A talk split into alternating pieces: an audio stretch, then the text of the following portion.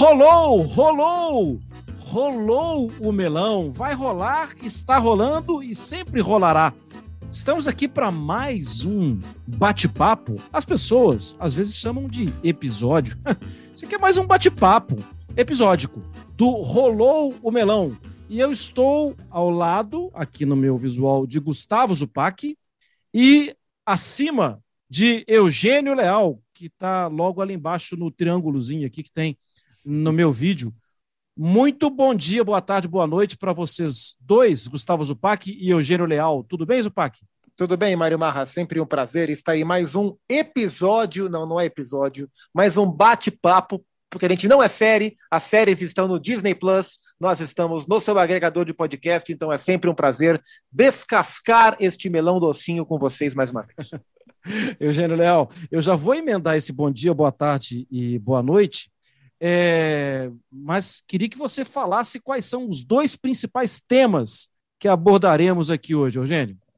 Campeonatos brasileiros, séries A e B. Mais Marra, Zupac e fãs de esporte que estão acompanhando aqui o nosso melão.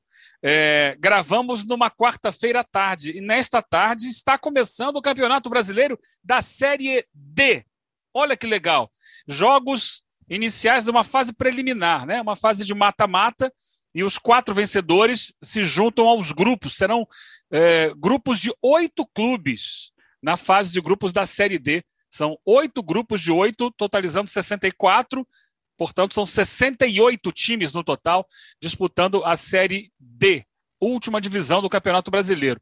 E, e nessa quarta-feira, Santana do Amapá contra Gás de Roraima, Tocantinópolis do Tocantins contra Picos do Piauí, Real Ariquemes de Roraima contra Brasiliense do Distrito Federal, Aquidauanense do Mato Grosso do Sul contra Rio Branco do Espírito Santo. Essa é a Série D, que tem essa fase preliminar, oito times. Na fase de grupo são 64. Aí 32 times passam para a fase seguinte. A partir daí, mata-mata. Cai para 16, cai para 8, cai para 4, cai para 2 finais previstas entre os dias 7 e 14 de novembro da Série D. E tem a é. Série C também, que tem uma tabela um pouco diferente, começando no sábado, dia 29, são 20 clubes só na Série C, divididos em dois grupos de 10.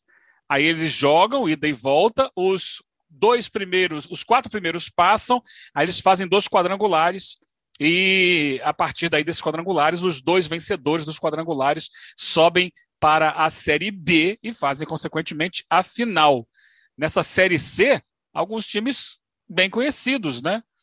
Como Botafogo da Paraíba, Ferroviário do Ceará, é, o Manaus que está crescendo aí, Paysandu, Santa Cruz, Tom Bense, Volta Redonda, Botafogo de Ribeirão Preto, Criciúma, Figueirense, é, Ituano, Mirassol, Novo Horizontino, Paraná Clube, São José e Ipiranga do Rio Grande do Sul, Oeste.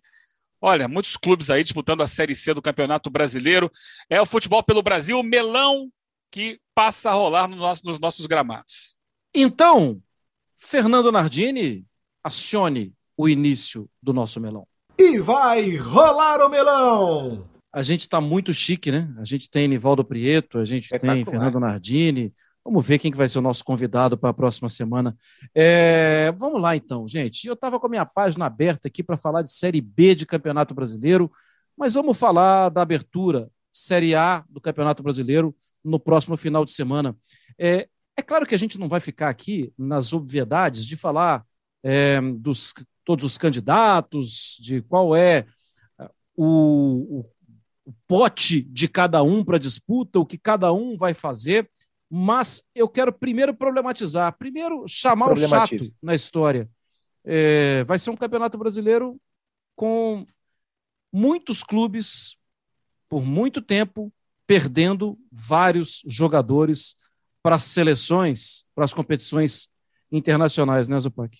Sem dúvida, né? Temos Jogos Olímpicos, temos Copa América, temos eliminatória. Em condições normais, é, esse calendário já é um problema, né? Ainda com, com a pandemia espremendo muito mais o calendário, fica ainda mais difícil, né? E aí a gente volta para aquela velha discussão do tamanho dos estaduais e como isso poderia ser equacionado com os interesses políticos e financeiros e comerciais, mas quem vai estourar na conta de quem? Vai estourar no lombo dos treinadores, não é nem dos dirigentes, nem dos torcedores, nem dos próprios jogadores, é dos treinadores, porque os trabalhos eventualmente vão oscilar, é, o rendimento não vai ser possível de ser mantido da maneira que o papel sugere, quando a gente olha para a força de cada time, e o julgamento vai vir em cima do trabalho dos técnicos, né? Então eles vão ter que ser muito habilidosos para lidar com toda essa circunstância.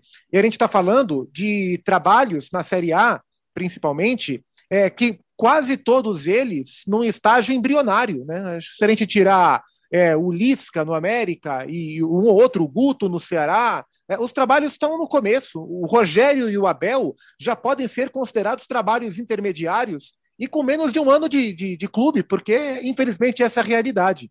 Então, eu acho que a gente tem para essa temporada times melhores, os times estão melhores do que estavam há um ano.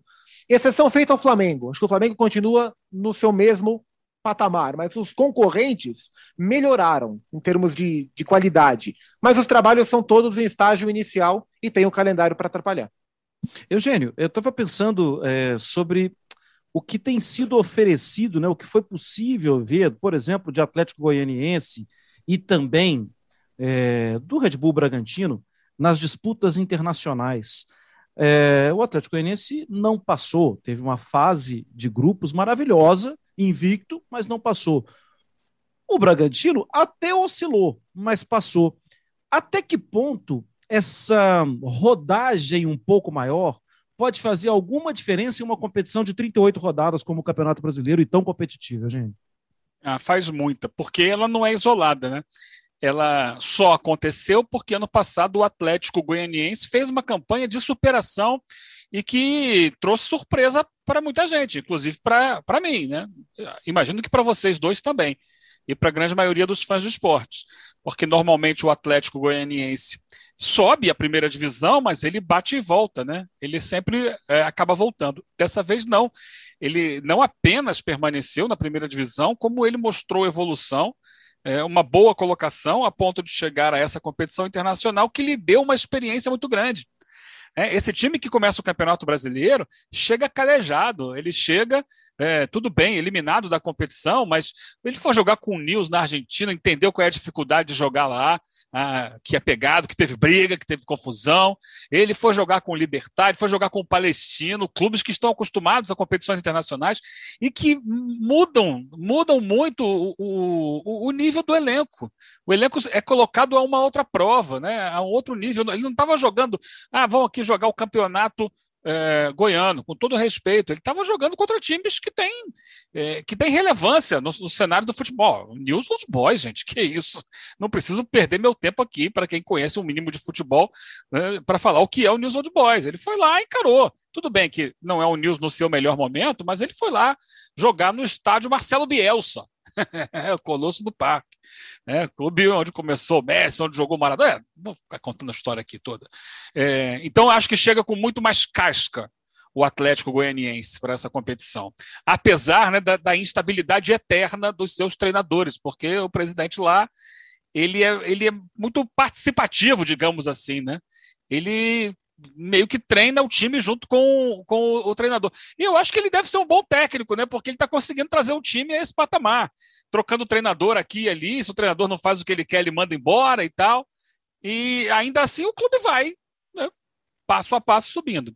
O Bragantino, Red Bull Bragantino, já é uma outra realidade, né? Porque é um clube que de quem a gente já esperava e muitos esperavam até que chegasse a Libertadores, né, já nessa temporada. Se a gente voltar dois anos lá, quando o, o Bragantino subiu da Série B para a Série A, como campeão da Série B, é, a gente olhou assim: caramba, tá chegando dinheiro da Red Bull, esses caras vão contratar e vão passar por cima de todo mundo na Série A. Vão chegar a Libertadores. Não chegaram a Libertadores, chegaram à Sul-Americana e conseguiram passar de fase porque pegaram um grupo muito embolado, né? um grupo muito nivelado. Não tinha nenhum bicho-papão como tinha lá no grupo do Atlético Goianiense, que era o Libertar que foi campeão uh, paraguaio essa semana, esse grupo aqui era, eram forças que se equivaleram.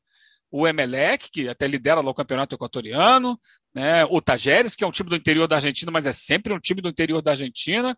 É, o, o, o time, portanto, né, o Tolima, que é uma força sempre importante no futebol colombiano, não é de primeiro nível, mas é sempre beliscando ali é, as fases finais do campeonato de lá. Então, esse, esse grupo mais nivelado permitiu ao Bragantino oscilar, mas ainda assim contar, por exemplo, com uma goleada do Tajeres fora de casa na última rodada contra o Emelec, que lhe deu a vaga, né, em conjunto com a, a vitória do próprio Bragantino lá na Colômbia. São dois times que chegam mais calejados para esse campeonato brasileiro. Não tenho, aliás, sem, sem falar, por exemplo, no Ceará, que esse aí já está mais calejado por é, própria experiência de Série A nos últimos anos. Ceará e Bahia acho que começam. O Bahia foi, na minha visão, foi a grande decepção do último Campeonato Brasileiro. Né? Eu esperava que o Bahia brigasse nesse pote aí que o, que o Bragantino, que o Red Bull Bragantino brigou até o final, entre Sul-Americana e Libertadores, onde estava o Atlético Paranaense, era onde eu imaginava o Bahia. O Bahia sofreu bem mais do que eu imaginava, mas acho que para esse começo de campeonato, é, o trabalho do Dado bem elogiável, o trabalho do Guto no Ceará bem estabilizado. É, os coloco nesse mesmo pote aí do, do, Red Bull Bragantino, por exemplo, brigando por, por coisas interessantes. É, o planejamento do, do Red Bull era, na última temporada, não cair é, é, as metas são modestas, né? Era não cair. Não caiu, embora tenha corrido muito risco no, no, primeiro, primeiro turno. E aí a troca pelo Barbieri salvou o time. Mas conversando com o Thiago Escuro, né, que é o CEO do, do clube, a meta para esse campeonato brasileiro é sim brigar por Libertadores. E aí eu acho que, em termos de qualidade técnica e de estágio de trabalho, é, é um clube que hoje, e, e, quando a gente fala em Libertadores, né, antigamente era uma coisa restrita, hoje Libertadores é quase que G8, né? Então acho que é perfeitamente factível a gente olhar para o Red Bull Bragantino como um postulante à vaga de Libertadores. Se a gente voltasse na temporada, no início da temporada passada, da anterior, fatalmente, o pensamento que eu tive na noite passada, quando deitei e comecei a pensar coisas para o podcast de hoje, é, de uma outra forma, né, com uma outra visão, tentei encaixar América, Chapecoense, Juventude e Cuiabá em dezembro, onde eles estarão, tudo. Fatalmente, na temporada passada, naquela noite, antes de abertura de Campeonato Brasileiro, eu coloquei o Atlético Goianiense em situação de queda. Nós. Fatalmente, fatalmente eu pensei isso. E o Atlético Goianiense não é, passou longe, na verdade, disso.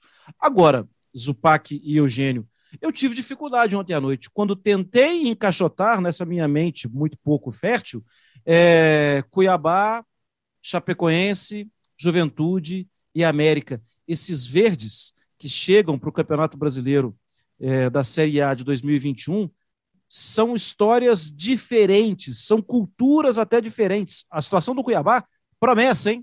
Vamos falar mais do Cuiabá em um episódio, Zupac, em um bate-papo aqui em breve. E onde dá para encaixar esses times, os verdes, que chegam para a próxima temporada?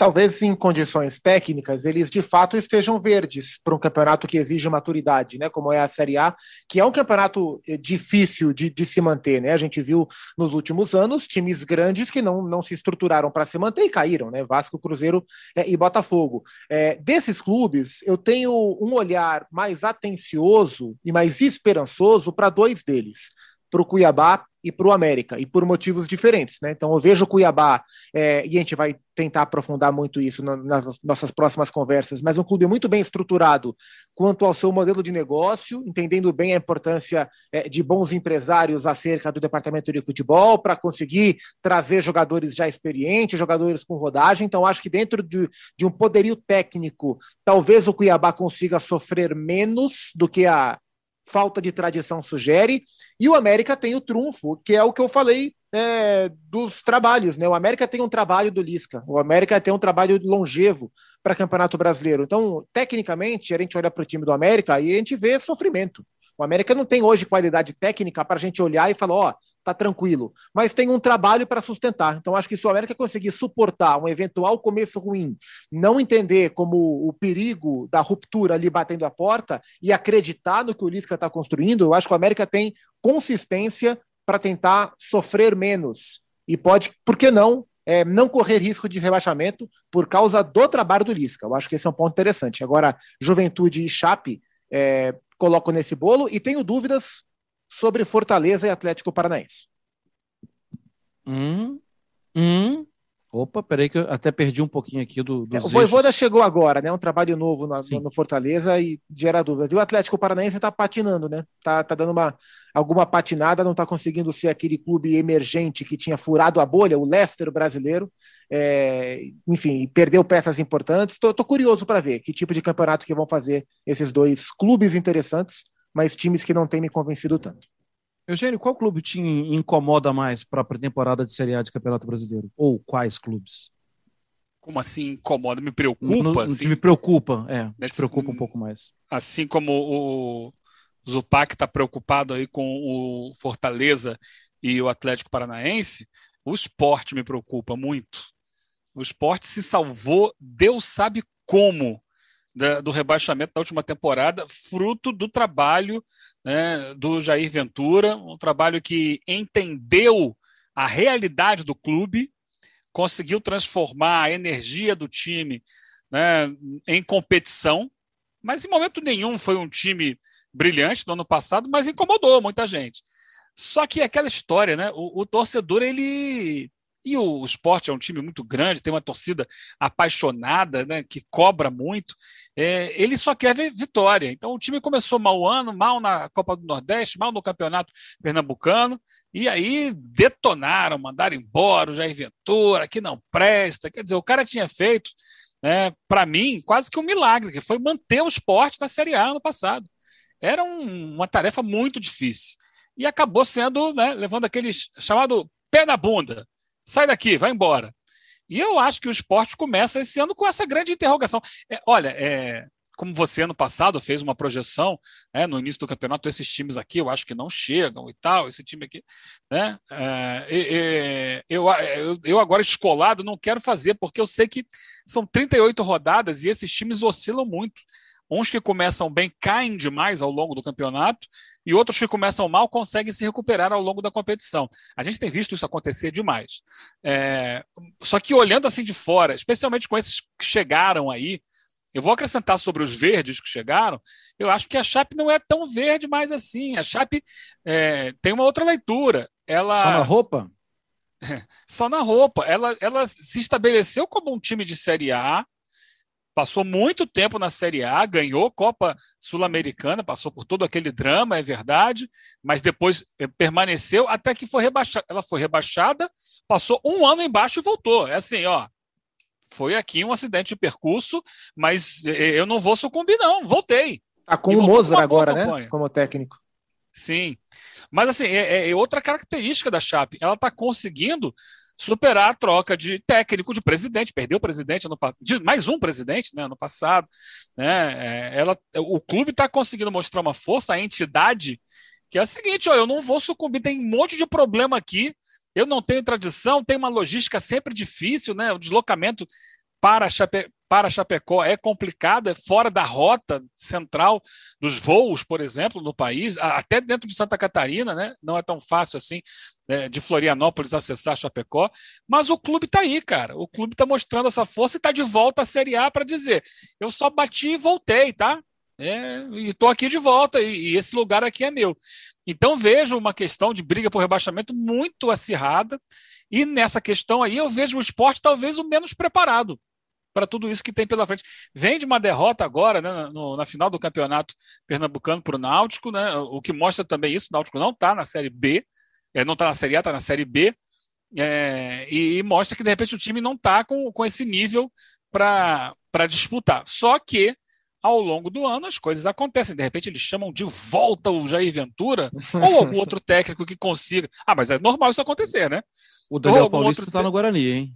Esse aí já foi e voltou várias vezes. É. é. Mas, de repente, não o Jair Ventura, algum outro técnico que consiga dar ao clube essa pegada, esse ritmo, essa compreensão de qual é o papel do esporte, que é, mais uma vez, lutar muito para permanecer. E só para piorar um pouquinho o nível de raciocínio, tão é difícil fazer projeções do futebol brasileiro. É, em janeiro, eu sei que isso aqui é um rolou melão nacional. Em janeiro, o Arsenal e o Tottenham foram buscar empréstimos, porque eles também têm problemas econômicos na pandemia. O que eu estou querendo dizer com isso? Que possivelmente Palmeiras, Flamengo, Atlético, times que contratam, durante a temporada vão ter que vender alguns jogadores, porque porque a pandemia foi tirando as possibilidades de é, grana que vem de bilheteria. É, vamos passar para a Série B, já que nós falamos aqui de Daniel Paulista? Vamos, deixa só não perder o gancho, que você falou de Flamengo, Palmeiras e Galo. É, estou sendo muito generoso em falar em seis potenciais campeões. Palmeiras, Flamengo e Galo, São Paulo, Grêmio e Inter. Vocês é, reduzem esse clube ou são seis mesmo? Não, eu acho que são os principais candidatos. Tenho um pouco de dúvida quanto ao tempo que o Ramires vai levar, se vão deixar, para ele de fato colher os frutos do trabalho dele, se vai ser já nesse Campeonato Brasileiro. É, é a minha dúvida, mas Grêmio acho Vamos que lá. entra bem forte também. Você incluiu o Grêmio, né? Sim, sim. Sim. É, eu acho difícil pintar algo de fora disso. Mas vamos lembrar que né, de vez em quando pinga aí um Santos brigando lá em cima, né? Pingou ano né? passado um Fluminense que veio para a Libertadores e que passou essa semana aí de forma heróica. Aliás, é um dos jogos interessantes do final de semana, São Paulo e Fluminense no sábado à noite. É, alguns jogos bastante interessantes. Logo de cara, vou mudar aqui a minha página. Vou para a Série B. E quando eu vou para a Série B, de cara, eu vejo uma partida. Está escrito aqui na minha tabelinha, Gustavo Zupac. O primeiro Digo, que jogo que, que eu vejo está escrito assim para mim: Cláudio Tencati.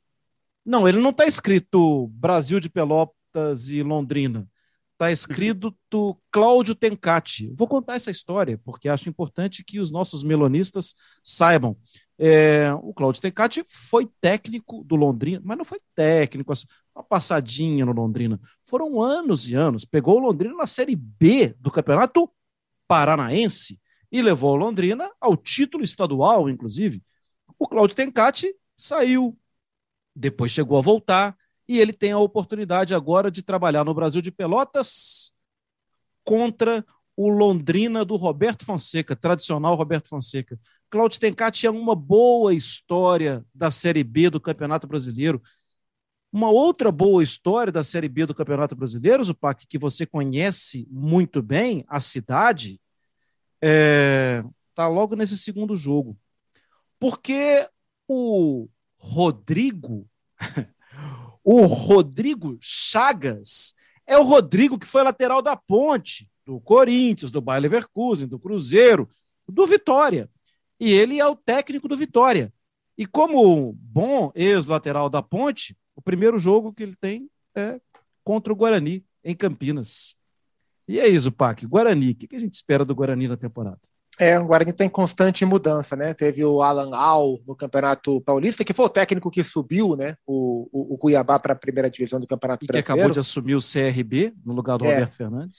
É, o Guarani é um clube que tem tamanho, né, para estar tá em Série B pensando em Série A, mas que tem encontrado muita dificuldade de, de achar consistência para isso. Né? Tem alguns jogadores que vêm tentando se destacar, o Andrigo teve algum destaque dentro do Campeonato Paulista, é, mas é um clube que olha muito para esse mercado periférico e eu não consigo olhar o Guarani como uma certeza. Assim. Quando eu olho para os times da Série B, de quem eu espero mais, hoje, infelizmente, eu não coloco o Guarani nesse, nesse bolo. Acho que no primeiro momento o Guarani tem que é, não correr riscos, e a, isso vale para o Vitória também, né? o Vitória do Rodrigo Rodrigo. Era, trabalhava na base, aí o Vitória começou a mandar embora os seus técnicos no ano passado e ele terminou a temporada é, e acabou ficando. O Rodrigo era bom lateral, agora é o técnico do Vitória. O Vitória correu seríssimos riscos de rebaixamento na última Série B, é, não chegou à final do Campeonato Baiano também, não chegou à final da Copa do Nordeste também. Então é outro time, outro clube importante. Aliás, falando de Vitória e Guarani, dois clubes extremamente importantes na formação de talentos do futebol brasileiro e que hoje,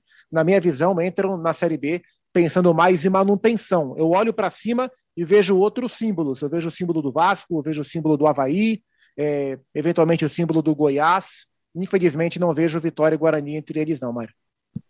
Quem saiu do Vitória na temporada passada, Eugênio, foi o Bruno Pivetti. E o Bruno Pivetti fez um belo campeonato mineiro é, no Tom Bense. Tom Bense, ele saiu para assumir o CSA. E ele tem pela frente o campeão pernambucano.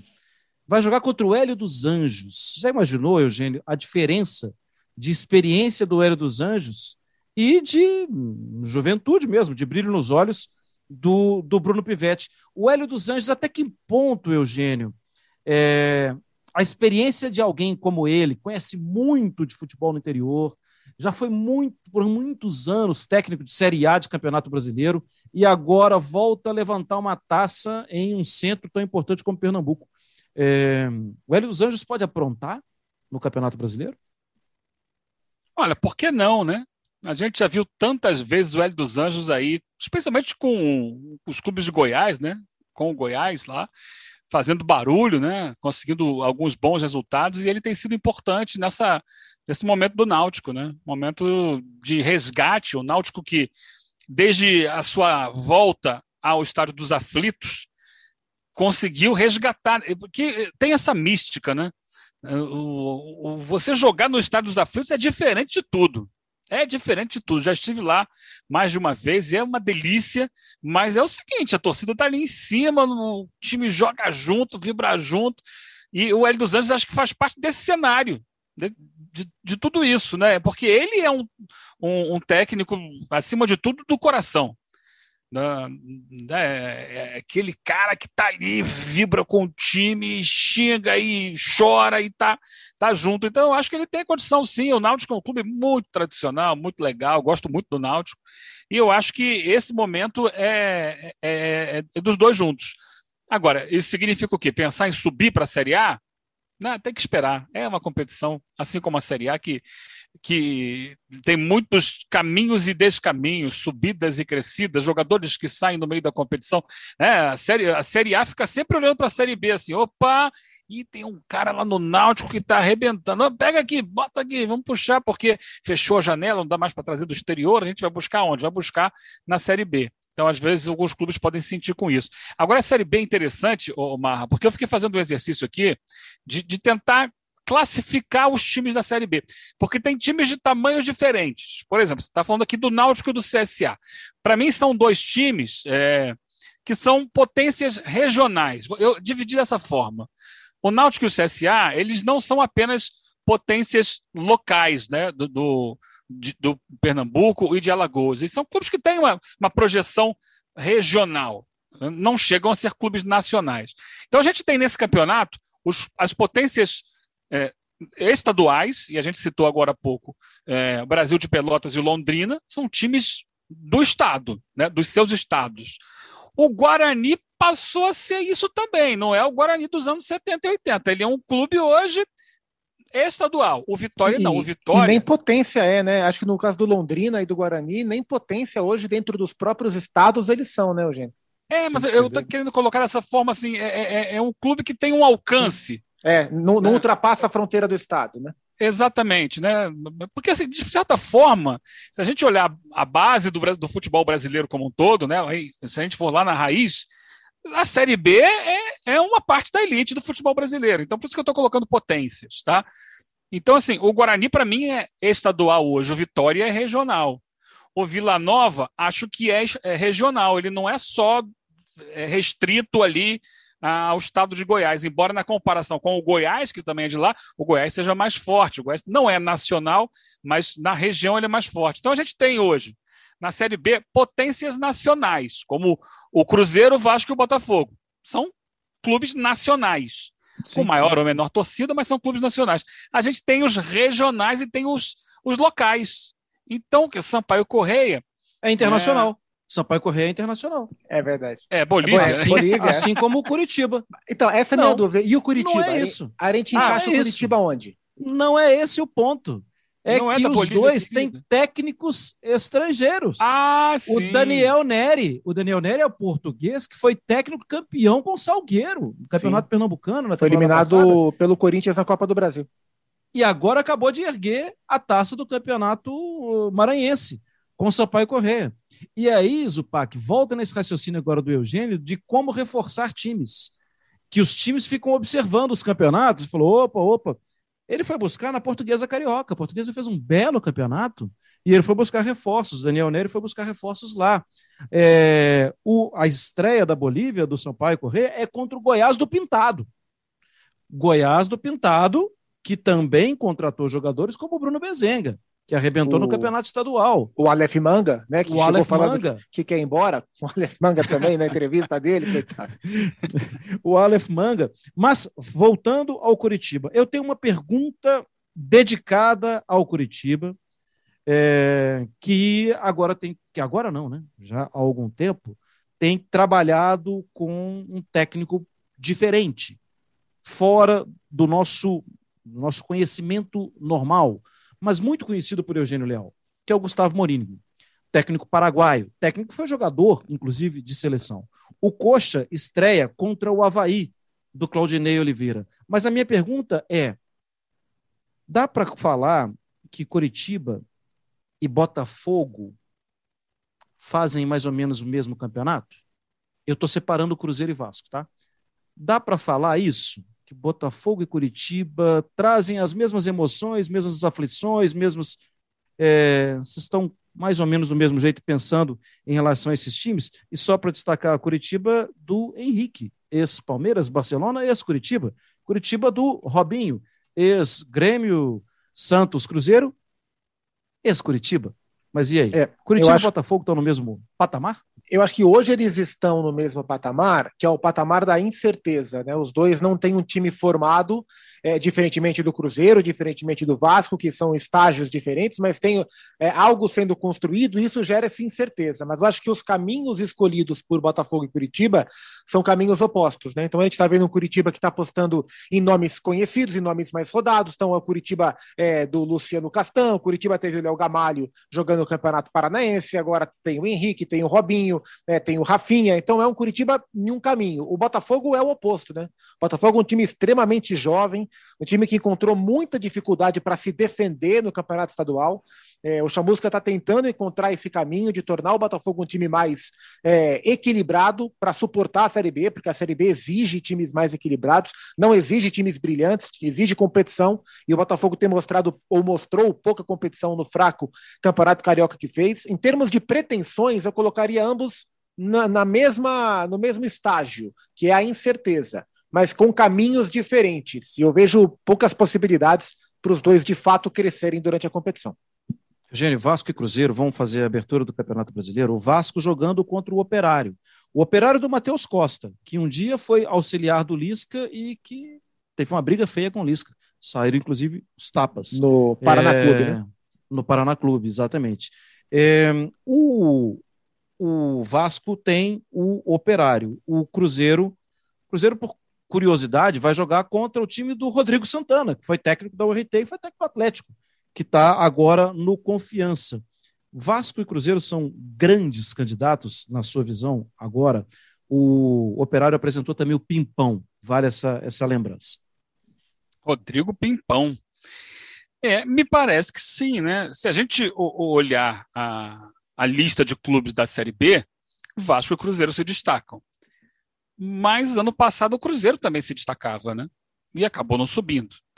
É, Cruzeiro vive um, um, um, drama econômico, administrativo, político gigantesco. É, me parece que nesse ano já um pouco mais, é, não vou dizer equilibrado, mas talvez já com o norte mais definido do que no ano passado, o Cruzeiro, já mais com o pé no chão, sabendo do que pode, do que é possível, e talvez seja o, o momento dele, dele buscar essa volta à Série A.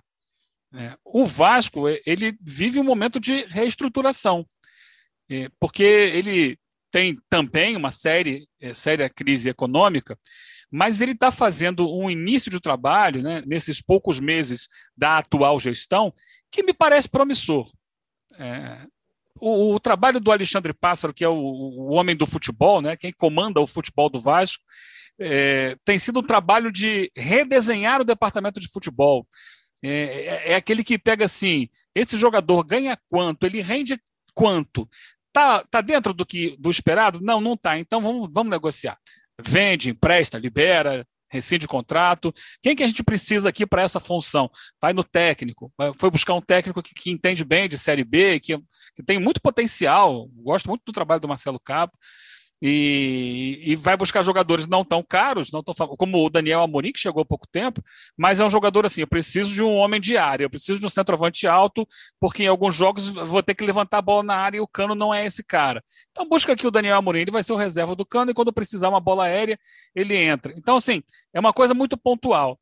Além do que, o Vasco vive uma situação, é, vamos colocar assim, semelhante ao que o Palmeiras viveu alguns anos atrás, quando o Palmeiras tinha um presidente bilionário que emprestou muito dinheiro ao Palmeiras a juros baixíssimos e tirou o Palmeiras do buraco. No caso, era o Paulo Nobre.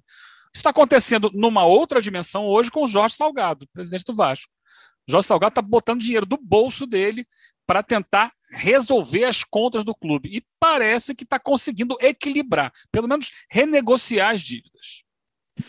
Nós estamos chegando aqui no finzinho desse rolou o melão. Vou lembrar também do Remo, do técnico Paulo Bonamigo, é, o CRB com o Alan Al, que o Zupac até falou.